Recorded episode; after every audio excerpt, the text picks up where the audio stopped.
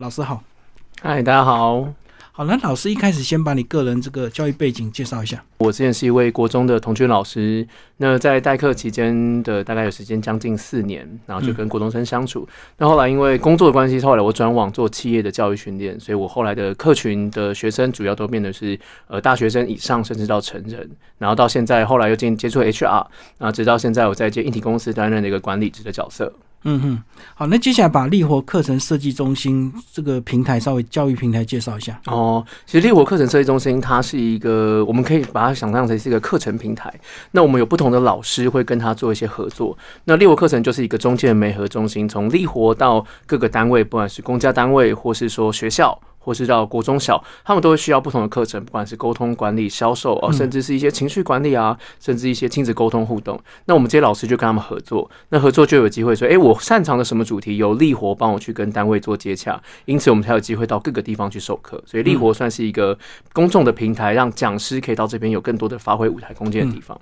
每个人都提供他的专业给这个平台，然后由平台去媒合。但是平台有没有做一些认证的一个工作啊？就是说，他怎么样确保你的个人这个呃学经历？跟所谓的讲述内容是完全一致的。嗯，呃，其实我们第一个是我们都会先做一次初步的访谈，了解你的个个人的背景，跟你教学的方式，甚至是有一些老师我们会看看他之前试教的过程，还有影片，然后或者我们直接实际来看看你的内容的试教的状况。那再来就是每一个课程结束后，我们都会做一个满意度调查，那去看看你在于课程上课后，学生对你的回馈反应是不是都如其所预期的这么好。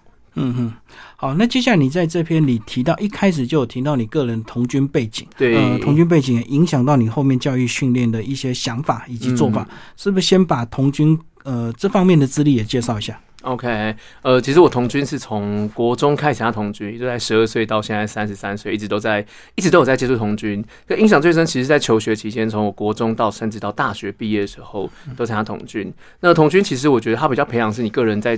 个人独立的运作以及团体的合作的团队生活，所以我就比较知道说，哎，我跟人怎么样相处？也许他的一个动作、一个眼神，他透露出的一些讯息。那到了出社会之后，其实我先做业务，后来从事的工作其实是童军老师，所以因为童军的关系，让我接触到更多的人，所以我觉得这算是我生活工作的一个根基。嗯嗯嗯，好，那接下来里面就开始聊到这个你的课程重心哦，你提供的是所谓这个关于身体语言。的一些观察，对。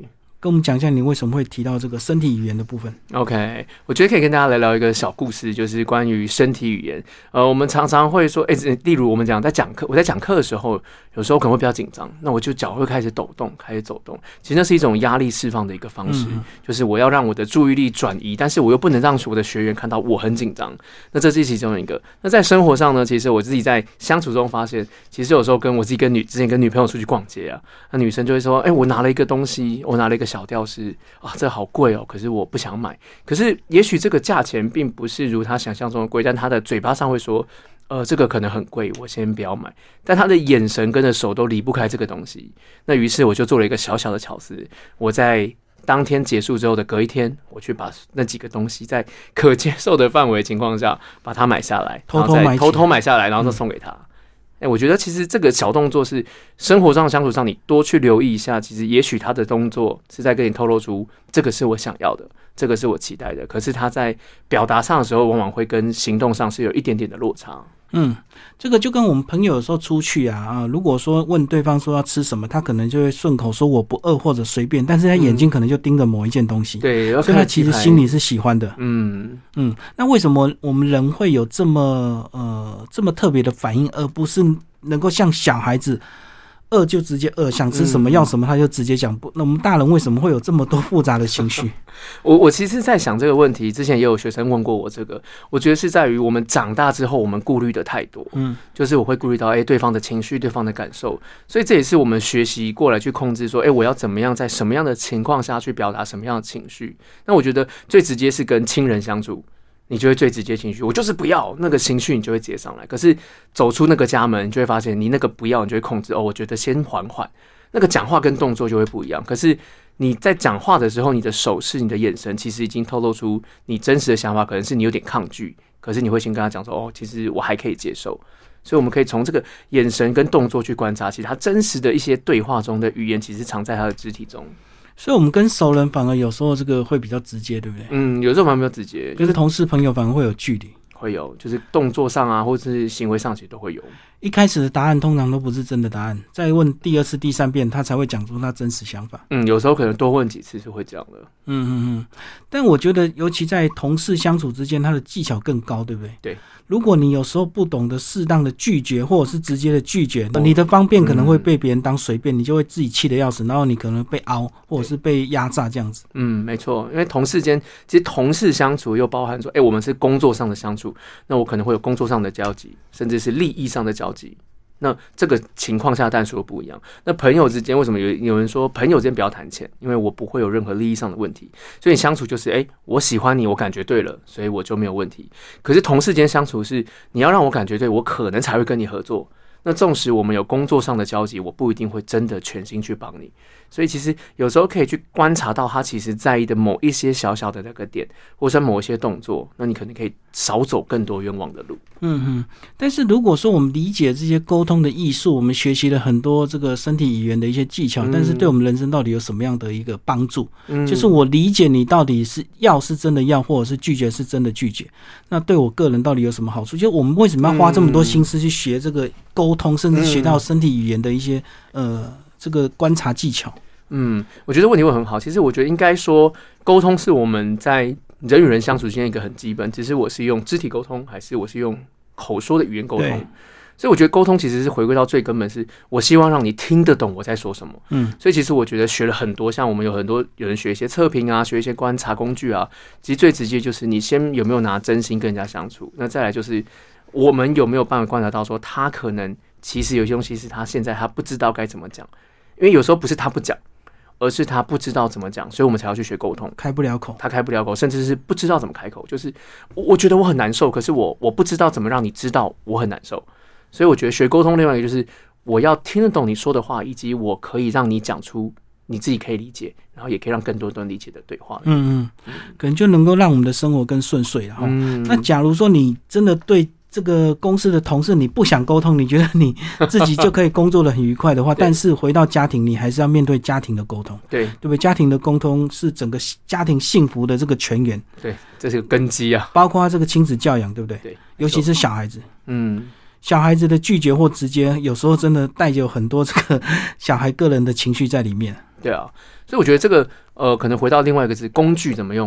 因为我们刚刚讲肢体语言嘛，因为小如果以小孩来讲，也许他的动作就是哎乱丢东西，或是哭，或是在地上爬。那长大一点，他可能就跟你闹脾气、甩门，或是不讲话。所以我觉得了解他的语言传递出的讯息，我现在就是不高兴。也许我是对某件事情不高兴，对，但是我可以用一些工具去让他去说出来。也许是用图画，也许是用卡片，我让他可以把他的问题可以比较具体化。就是比较我比较知道说哦，原来你的状态是这个样子。嗯嗯，因为有些人会说啊，我现在心情不好，可是我不好的原因是什么，或是我不好到什么程度，可能有些人就不知道。哎，那 maybe 我可以用一些图画。嗯，那我觉得哎，我的愤怒指数可能到这里，或是用数字。我们很多人都讲说 A K P I。那如果最简单一到十，哦，你很生气的时候，你今天摔东西的时候是十分，嗯那你现在不吃饭是几分？那我们就可以了解哦，原来你是这个样子。所以其实很多时候是，如果我多问一点，多说一点，那也许你在。回答思考的过程中，我们就会更了解哦，原来你在意的，原来你生气的是这样。所以跟家人相处，其实我觉得可以用多一点的工具啊。所以家长要学会利用工具，不像以前这个不高兴就把小孩叫出来骂一顿。我现在骂可能有点难。现在骂为什么甩门？你为什么不吃饭？嗯，反而会反效果。对，嗯，我觉得可以问问他们，但是。呃，我我自己遇到的家长有些一些做法，在国中教书的时候，家长就说啊，小孩就是不听话，就是打；小孩不听话就是骂。以前就这样。我觉得早期这样，我我以前长大以前小时候也是这样，但现在的小朋友，我觉得真的相对比较不行这样子。我觉得可以让他知道说，如果我们今天要打他，你要知道为什么你要打他。嗯，如果你今天甩门，你要跟他讲说，问他为什么你要甩门。我觉得先去谈理，然后让他也，然后也要让他了解情，为什么我们做这件事情。嗯，对，而不是只是用情绪去跟你说，我就是不高兴，然后蹦，然后甩门。所以我觉得这两个是可以去交叉了解一下，然后小朋友才知道说，哦，原来甩门这个动作是情绪上的一个发泄。那我可以接受你先发泄情绪，但你要了解这东西是错的。嗯，所以有打有骂，我觉得都是可以的。只是你要先了解，让他知道为什么今天打你，为什么今天骂你。所以这样讲，其实现在的家长比以前难当，对不对？我觉得太难了。嗯以前直接打也不会被投诉，也不会被告。哦我但但我觉得有现在很多小朋友其实某种程度也是家长给予跟教出来的，因为现在确实是少子化，那大家就会觉得哦，我要很疼小孩子。可是疼有很多种方式，嗯，有时候过度去疼爱，反而让他会觉得，反正我做什么都会有爸爸妈妈照我。嗯，反正我我不用担心我做错事情，但其实反而应该是家长要了解为什么小孩会变这样，然后到了学校，可能小孩子会很叛逆，或是遇到同才会觉得，哎、反正大家这样我都没有问题。嗯可其实再回到最初的生长，其实原生家庭才是最重要的。那学校它就是带着你学习成长，你会看到别人会去模仿，那模仿的东西都还是回到你家庭带给你什么，所以家庭比例一定会相对重。那再来到学校，然后再来就是他的同学。嗯我们刚刚讲的是亲子沟通啊，我觉得亲子沟通倒还比较简单，因为现在相对的亲子教养书非常多，好所以我们可以学到很多别人的经验。但是我觉得，呃，以关系的这个沟通来讲，我觉得最难的是情侣沟通，嗯，因为女生有时候她是为了撒娇，她会故意发脾气，那。你男生你就不不能跟他哦，或者是你就要看出他背后的意义，对不对？对。情侣沟通是不是最难的？我觉得情侣沟通要讲，先讲一个男人，我自己也是，男人会有一个自尊心卡住。嗯，我我我是男人，我都已经对你这么好了，为什么你你还这样？你不受理这啊那边也塞。可是我们要先讲一个，就是我我们先回到最终的目的，我们就希望两边都好。那有谁愿意先低头？我们就先问一个问题，常常就说啊，他都很生气，他都。那我对他这么好，我买东西给他吃，他不吃，嗯啊，我带送他回家，他又不接受，然后就闹脾气不讲话。那谁愿意先开口？嗯，我觉得情侣之间，如果你有一个情在的话，如果你多放一点情，是不是你愿意多一点开口？对啊，可是热恋的时候，通常嗯男生会比较容易道歉啊。可是如果你这个交往到一个程度，慢慢有点像家人关系，对，男生可能也会烦呐、也会嗯像不会动不动就说爱你，或动不动就要跟你这样子低声下气啊。嗯，所以我刚刚讲回回到工具，或是你愿不愿意去多聊一点。以以我来讲，我跟我女朋友，我们就会多去聊聊，我们甚至是会把所有的问题先写下来。因为我们常常讲说，有一个有一个说法是在吵架的时候，我们不要超过二十四小时。嗯那在二十四小时之内，你有没有办法透过不同的方式？我们就想说，哦，我有话要说清楚，所以我打电话给你，所以我去见面找你讲清楚。可是见到面的时候呢，火就上来了。对啊，那对啊有没有见面还好哎、不见哦不见面还没事，一见面就整个就打起来了。正在火气上。对啊，所以我们有没有可能先写下来？嗯我自己的方式是我先写下来，不管是写字或是打字，或是我就是完全不去想任何的事情。但我最常做就是打字。当我吵架完之后，我就把打字变成条列式，或是变成一段叙述，然后叙述完之后先放着。然后放着，过了一个小时后再来看这个文字，因为当下写的文字一定是你情绪上的字眼比较多，对，所以你写完之后再去看，就哦好像可以了，然后再去跟他讲为什么我那么生气，然后我再去跟他理解说，哎，那你在意的是什么？所以我觉得是有没有一个方式让你先去不要这么直接回复去这个问题。所以我自己的习惯是文字下来，但我觉得这可以去练习。如果今天你吵架，你花了二十四小时你才可以写文字，那我就知道下一次我可能要花二十三个小时。二十二个小时，我每次每次递减，其实吵架过程中都是一个练习，所以我觉得第一个是你有没有那个情感的情去支持你去经营这个感情，因为刚刚金明有提到说，哎、如果交往久了变家人一样那我觉得，哎、你应该要懂我啊。可是我们又往往这个应该懂，就是一个最大的引爆点。啊！你我以前就忍你很久了，可其实我们都没有去讲这个点，嗯。所以愿不愿意在这个伤口下把伤口打开来，再回去看，原来我们以前的应该跟以为都是没有说清楚的，甚至是可以讲说，我生气的时候，我希望你撒娇，嗯啊，我也做过这样的事情。我写便条纸哦，生气的时候希望你撒娇，那撒娇总是要有暗示嘛，哦，拉我衣服啊，或是可能的抱我一下啊。那我觉得可以去让自己有一个心锚，就哎、我做这个动作代表某件事情，所以我觉得可以心理中找一些小小的巧思。我觉得这是关系经营跟沟通一个很重要的方式。嗯，就跟夫妻之间有个笑话，就是洗衣机嘛，半夜突然想要洗衣服，他们就用洗衣机做代号，对不对？嗯就是这样子哦，夫妻之间、啊，呃，情侣之间或夫妻之间都可以有自己的暗号跟一个这个巧思。好，最后这个呃，志忠老师再跟我们讲一下你个人专长的课程还有哪一些？除了今天这本书所提到的一些沟通力，还有哪一些课程？嗯，我自己本身也有在讲团队课程跟一些引导，还有一些破冰的技巧，在之前有在教一些大学生或是一些社团。那沟通部分也有包含可能亲子沟通或是一些互动的课程。其实团队跟沟通都是我比较擅长的课程议题。嗯，而且你好像也把童军过去所学有置入在你的这个课程课程教育里面，对不对？对，我觉得童军是我的算是我的协议的一个部分了。就是我因为我觉得童军他的团队的活动。还有他团队的生活的方式，其实我觉得在课程上跟经验案例上面，我觉得都是非常有帮助。我每一次露营，我的小队的制度，我从小队开始到进入到每一个团，到跟大家做一些活动，其实人与人相处之间，其实跟团队都是息息相关的。所以我都会把童军的一些经验、童军的一些方式，把我们讲的小队制度啊、徽章制度啊，甚至荣誉制度，我觉得这都是融入在课程里面。其实只是我们换种方式呈现。